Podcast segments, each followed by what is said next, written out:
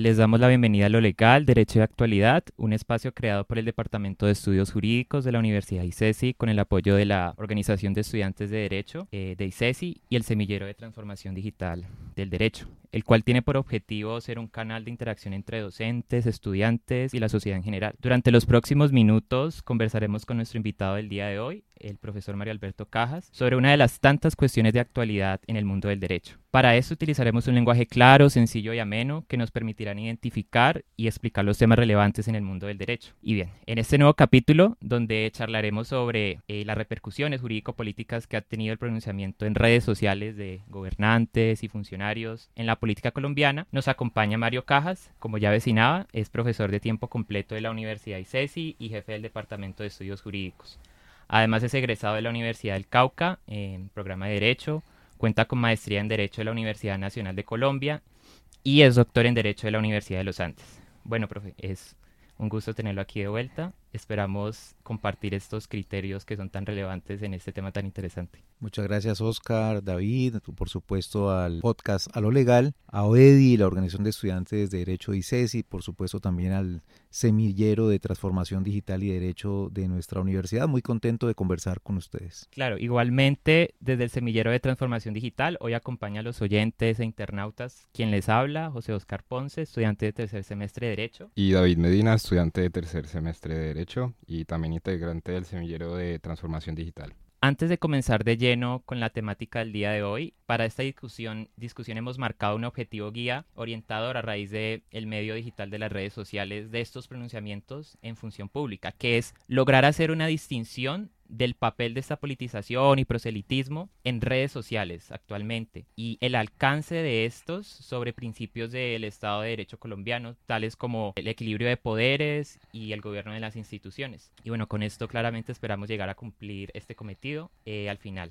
Bueno, entrando en contexto, profesor, hemos observado que a nivel nacional, últimamente las intervenciones de funcionarios públicos, gobernantes en el país en redes sociales, se caracteriza quizá por la politización y el proselitismo, en detrimento en algunas ocasiones de principios constitucionales del Estado de Derecho colombiano, como ya venía vecinándolo. Separación de poderes y el gobierno de las instituciones, esas reglas de juego por las que un gobierno, sean instituciones fuertes o débiles, debe gobernar bajo democracia. Y estos pronunciamientos, en ocasiones claramente entre las ramas del poder, se dice que logran crear ese debilitamiento de las instituciones y no solamente eso, sino una percepción variada, desde lo positivo hasta lo negativo o simplemente el desinterés en los ciudadanos colombianos respecto a la transparencia, a la rendición de cuentas, y la responsabilidad que estos tienen en sus redes. Y estos pronunciamientos han afectado en algunas ocasiones derechos fundamentales de los ciudadanos, puede buscarse desde la libertad de expresión, y plantean desafíos legales y constitucionales en cuanto al uso responsable y transparente de estos funcionarios. Es por eso que en ese sentido considerábamos que se necesita una reflexión crítica en este momento sobre el papel de estas instituciones constitucionales en el manejo de la política en redes sociales y sobre cómo aprovechar esas oportunidades de la transformación digital para que sea el caso o no fortalecer la democracia o el Estado de Derecho en Colombia. Entonces, para comenzar, profe, en tu percepción, ¿cuáles son esas implicaciones políticas, jurídicas de la politización y el proselitismo en redes sociales por parte de los gobernantes y los funcionarios del Estado colombiano? Habría que decir varias cosas. La primera es que las intervenciones de altos funcionarios con respecto a competencias que son distintas a las que constitucionalmente tienen, opiniones con respecto, por ejemplo, el Ejecutivo opinando sobre el Congreso o funcionarios de órganos de control opinando sobre trámites que se hacen de leyes, pues em, realmente son normales, son ordinarios en cualquier democracia, en cualquier Estado y e incluso en la historia colombiana. Lo que también ha ocurrido es que hay una mayor presencia a las redes sociales y la facilidad que tienen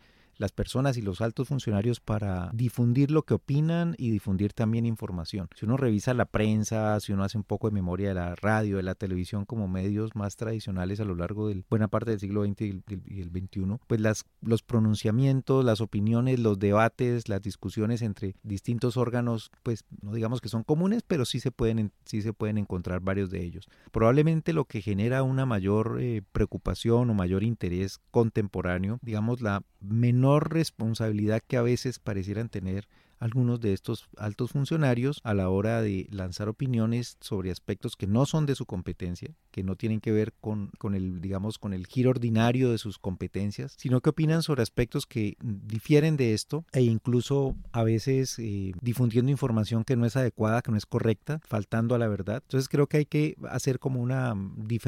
tratar de diferenciar las manifestaciones, las comunicaciones, los distintos mensajes que se emiten por parte de estos altos funcionarios, que mm, se pronuncien con respecto a aspectos de sus propias competencias. Entonces la procuradora habla sobre aspectos de, por ejemplo, de un proyecto de ley que le preocupa porque puede vulnerar derechos fundamentales, perfectamente está dentro de sus competencias, que el fiscal esté preocupado por una determinada política criminal y lance una opinión. Eh, eso digamos que está dentro de las competencias, pero ya lo que los pronunciamientos que tienen que ver con, por ejemplo, injurias o posibles injurias y calumnias de personas naturales o incluso instituciones es ya eh, lo indeseable, ya es lo que tiene reproche e incluso tiene puede tener unas implicaciones de tipo legal, bien sea disciplinarias, bien sea penales ponerlo, digamos, como, como conversación de inicio. Entonces, no todo lo que dice un alto funcionario a través de redes y no todas las opiniones y las informaciones mm, pueden considerarse eh, proselitismo, pueden considerarse inadecuadas. Eh, arrancaría por ahí. Eh, me parece muy importante lo que plantea el profesor, ya que este tipo de pronunciamientos no solo se ven con fines electorales, sino que estos funcionarios en el pleno ejercicio de sus funciones han lanzado pronunciamientos que presuntamente atentan directamente sobre el equilibrio de poderes según la opinión pública, más que todo. Hemos visto a la cabeza de la Fiscalía General, el fiscal general Francisco Barbosa, e incluso muchos otros gobernantes o funcionarios de otras instituciones muy importantes del Estado, pues pronunciarse con respecto a la agenda del gobierno del actual presidente Gustavo Petro, o sin olvidar las consecuencias diplomáticas que también hemos he sufrido por parte de la cabeza del Ejecutivo, pero a la misma vez esos diversos pronunciamientos en redes sociales como Twitter o los mismos medios de comunicación y, y estos diversos escenarios nos llevan a preguntarnos si es constitucionalmente viable que hablemos de un código de ética que incluya cómo deben comportarse los funcionarios en redes sociales o medios de comunicación, o si dicha intervención significaría un gran retroceso con respecto a la libertad de expresión. Muy, muy importante la, la pregunta y además muy desafiante en términos de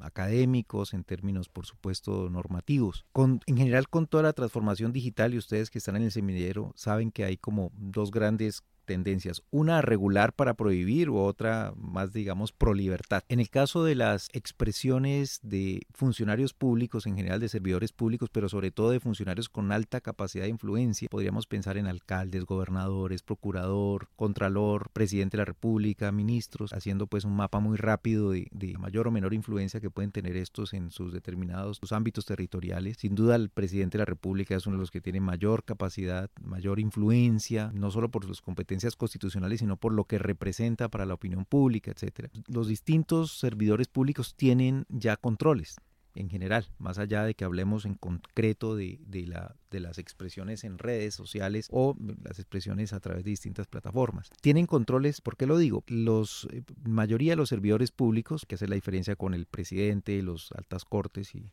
y con el fiscal general de la Nación están sujetos al Código Disciplinario Único, es decir, sus actuaciones están ya arregladas, responden disciplinariamente en caso de incurrir en algunas de estas faltas. Lo que habría que entrar a determinar es si esas expresiones, eh, por ejemplo, si son injuriosas, calumniosas, si afectan a personas, también hay una responsabilidad penal. En el caso del presidente y del fiscal y, los magistrados de las altas cortes sabemos que ellos responden es ante el Congreso de la República a través de un juicio político. No vamos a entrar en tecnicismos, por supuesto, porque ese no es el propósito propósito de, de este podcast. Pero hay responsabilidades disciplinarias en general y responsabilidades penales. Hay que hacer un poco de memoria hace algunos años con un expresidente que lanzó, lanzó algunas opiniones que generaban algunas acusaciones para personas. Eh, esa persona fue obligada a rectificar, hubo una serie de decisiones judiciales, recordemos algunas recientes también relacionadas con invocaciones de tipo religioso en Twitter que obligaron a o que obligaron al, juez constitucional, a los jueces constitucionales a pronunciarse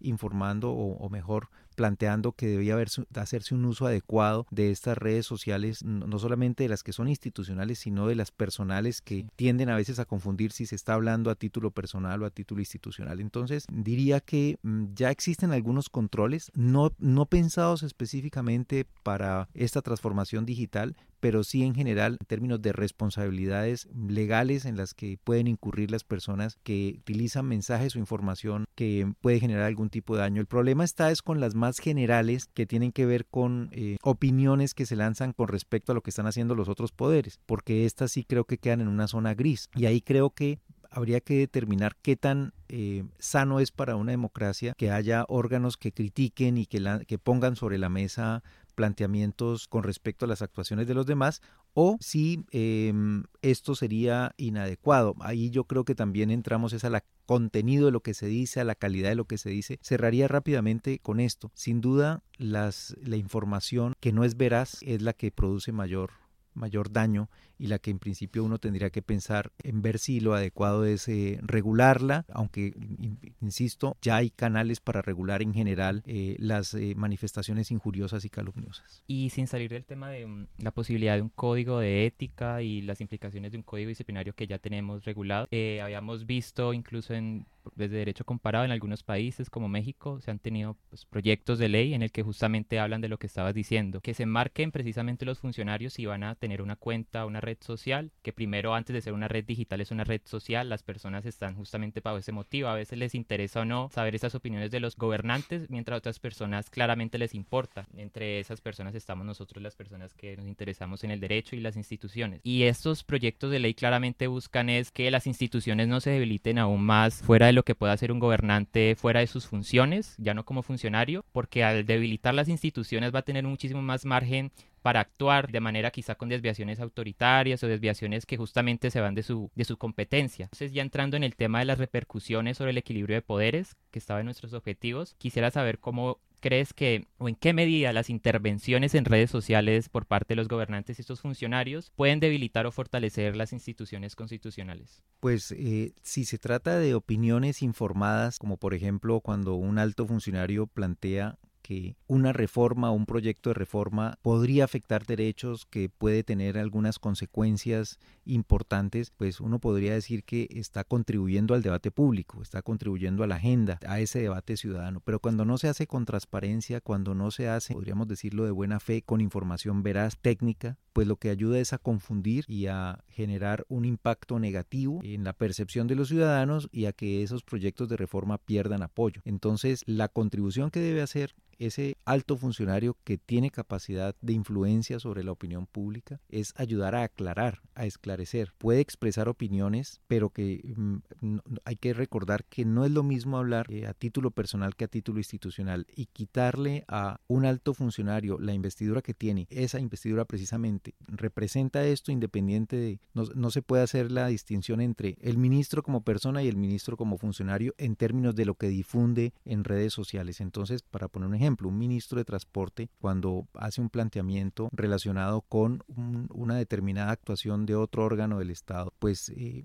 es difícil que en su cuenta personal eh, o en su cuenta como ministro, al, hacer este tipo de expresiones, no genere de todas maneras una influencia en las, en las distintas personas que lo siguen en redes sociales, pero además no solo en redes sociales, sino que esta información, y lo sabemos muy bien, cada vez más es eh, retransmitida por los medios de comunicación tradicionales. Entonces, no es solo lo que dice esa persona en redes, sino lo que luego los medios de comunicación difunden eh, a manera de noticia, de manera de modo que llega a muchas más personas que la propia red social, que los propios seguidores de, esa red social. Entonces, allí en primer lugar hay un llamado a la responsabilidad, al autocontrol, entendiendo que la responsabilidad que se tiene es la de informar, la de opinar de manera, es decir, hay una mayor carga de responsabilidad en, en quien desempeña una función pública, sobre todo a ese alto nivel. Entonces, si afecta o no la separación de poderes, dependería del contenido de lo que se dice. Insisto, si por ejemplo hay una opinión sobre lo que está haciendo otro órgano del poder, pero esa opinión no tiene una base fundada, sino que simplemente una crítica deliberada, pero que además no tiene que ver con sus competencias, con sus funciones, digamos, de procurador, de fiscal, de contralor, para poner un ejemplo, pues ahí uno estaría pensando en que se está faltando a ese deber de respeto de las competencias. Claro, alguien diría, pero eso es ejercicio de la libertad de expresión. Sin duda es un ejercicio de la libertad de expresión,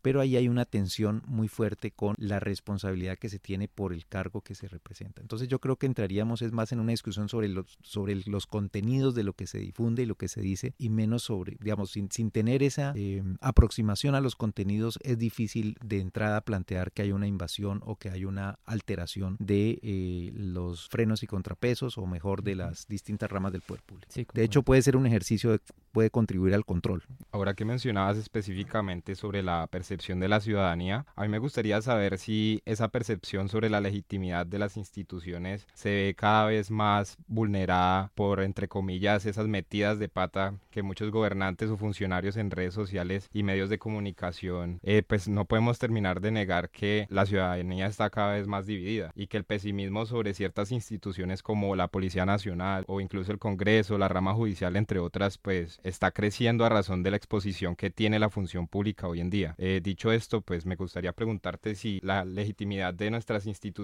se ve cada vez más comprometida por las redes sociales o pues hace parte de, eh, de, una, de un periodo de desconfianza sin mayor repercusión sobre la estabilidad de las instituciones. Lo primero que habría que decir es que eso es un, fenómeno global, es decir, la, la, mayor participación de los políticos, de los servidores públicos, la mayor capacidad que se tiene de llegar a las personas, que no tiene que hacerse a través de los medios, sino directamente por las cuentas de las distintas redes sociales, pues facilita esa, esa interacción y también abre las posibilidades de excesos, de abusos, digamos, de influencias indebidas, no controladas de parte de estos, eh, de esas personas que tienen esa capacidad con respecto a las personas. Es decir, sabemos que es una oportunidad enorme de, mejorar el grado de comunicación, pero también es un riesgo enorme de que se deteriore la calidad de, la, de, lo que se dice, se deteriore la calidad del debate. Y esto creo que es un reto que tenemos, todavía no hay como una manera de enfrentarlo de mejor manera, de mejor modo. Eh, entonces, plantear que, hay una pérdida de legitimidad,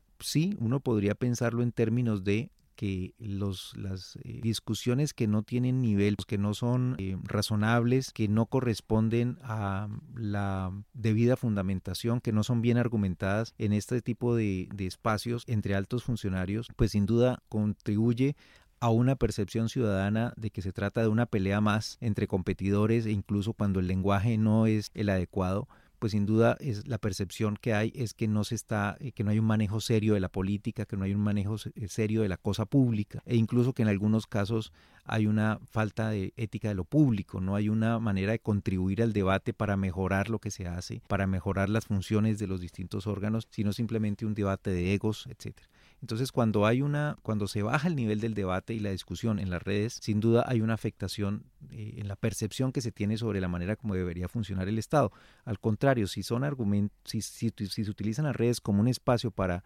opinar y para difundir información fundada y para entrar en unos debates serios, sin duda eh, se contribuye a un mejor debate ciudadano e incluso a la transparencia, ¿no? Porque no olvidemos que muchas veces estas redes sirven han servido para eh, que, los que las personas que tienen menos capacidad, que no tienen mayorías políticas, por ejemplo, puedan, puedan difundir algunas ideas e incluso socavar poderes que tienen malas actuaciones e incluso actuaciones corruptas en general en, el Estado, a nivel general, no estoy hablando solo de Colombia. Bien, sin, sin saltarnos, eh, como estamos hablando en este momento, los principios del Estado de Derecho Constitucional, mm, me gustaría que nos detuviéramos entonces en esas repercusiones sobre el gobierno de las instituciones. Rápidamente, porque de alguna u otra manera eh, creemos que cuando hablábamos del debilitamiento o, la falta de legitimidad que han tenido estas instituciones por parte de los ciudadanos colombianos, en alguna medida ellos sienten que, por ejemplo, desde otros países, la, digamos, la censura o la cultura de la cancelación no es tan fuerte como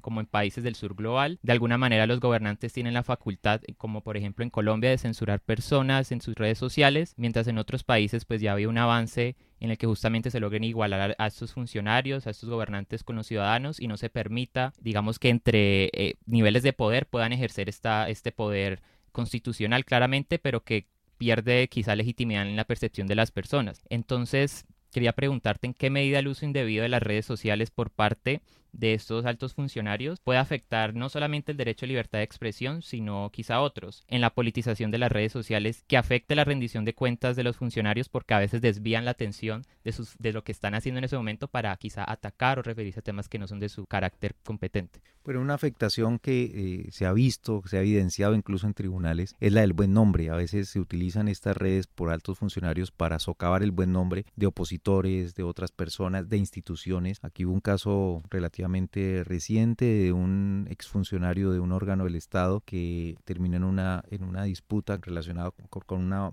ONG grande internacional y que incluso el caso llegó a la Corte Constitucional y esta persona tuvo que rectificar informaciones. Es decir, eh, se presta para, para afectaciones del buen nombre, también para que se hagan hostigamientos a través de estas redes para socavar determinados opositores, instituciones o personas que no son consideradas adeptas de los distintos, de los distintos eh, gobiernos o regímenes, dependiendo. Entonces, esas son como algunos de los, de los derechos que se pueden afectar. Y sobre la rendición de cuentas, la, lo que se dice en redes sociales muchas veces es simplemente discursivo, es una puesta en escena de, por parte de los gobernantes o de algunos servidores públicos. Por ejemplo, llama la atención que a veces se anuncien actos de gobierno por redes sociales. Estoy hablando que es una práctica de distintos gobiernos, no estoy hablando del caso colombiano únicamente. Se anuncian actos de gobierno y luego se producen las, los distintos actos administrativos o las decisiones por parte de los funcionarios. Es decir, hay como un nivel de, lo que se anuncia. Primero se anuncia en redes sociales para crear unas expectativas y luego se producen realmente las, las normas que tienen que ver con, con esas decisiones. E incluso a veces se utilizan como forma de anunciar una decisión para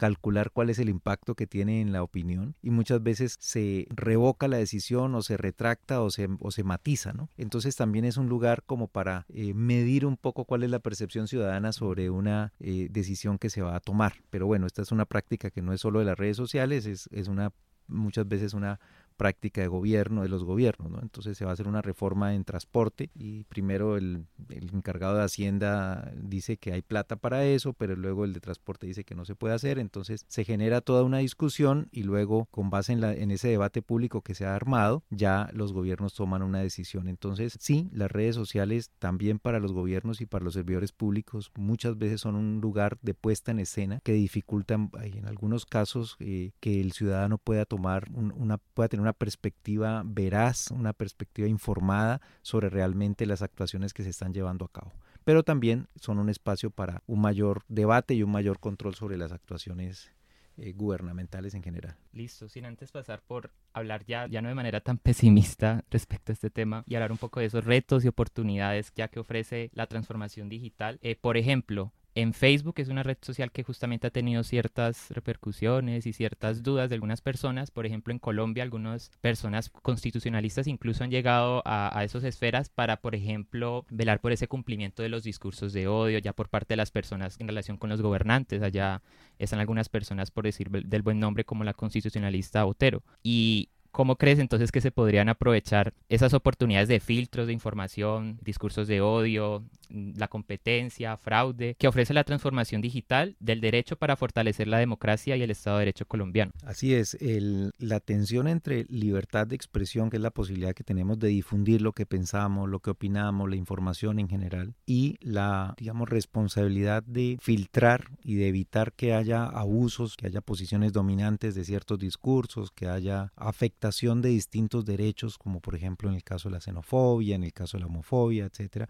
la afectación de minorías, nos pone en un lugar de mayor responsabilidad no solamente para los distintos operadores de las redes, para quienes tienen la propiedad sobre estos distintos conglomerados, sino también en la nuestra como ciudadanos. Muchas veces como que queremos ver un asunto como que solo el Estado y solamente eh, los quienes administran o quienes son los propietarios de estas distintas plataformas y redes, pero realmente nosotros tenemos una responsabilidad como ciudadanos. La autorregulación, el control también, el, el poder tener una mayor capacidad para tomar decisiones en esas redes. Eso lo decíamos en, una conversación hace unos, hace unos eh, semanas a propósito de las difusiones que se hacen de imágenes de personas a través de redes, etcétera. Y es que nosotros también como ciudadanos debemos tener filtro para saber qué difundimos, qué eh, compartimos, a veces eh, sin leer una información, ayudamos a, o la gente ayuda a difundir y ampliar eh, los espacios de difusión de ese tipo de información sin mirar la calidad. Entonces creo que también hay un mayor, una mayor responsabilidad que debemos tener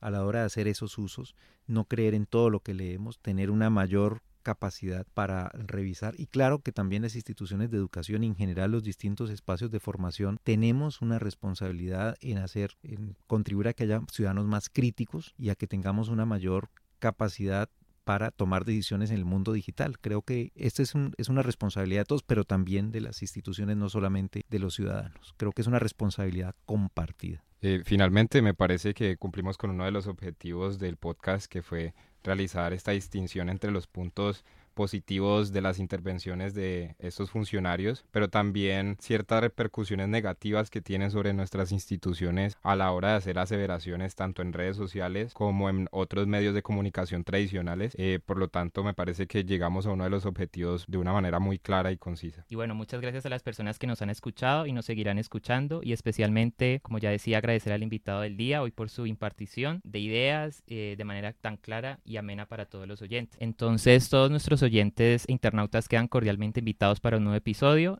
y mientras tanto pueden consultar las redes y página web del programa Derecho para conocer sobre convocatorias, semilleros, eventos académicos y más información de interés. Y claramente todo lo relacionado con este programa, con el podcast A lo Legal. Los esperamos en un nuevo episodio A lo Legal, Derecho y Actualidad. Muchas gracias. Muchas gracias a ustedes por la invitación y por supuesto a las personas que nos escuchan.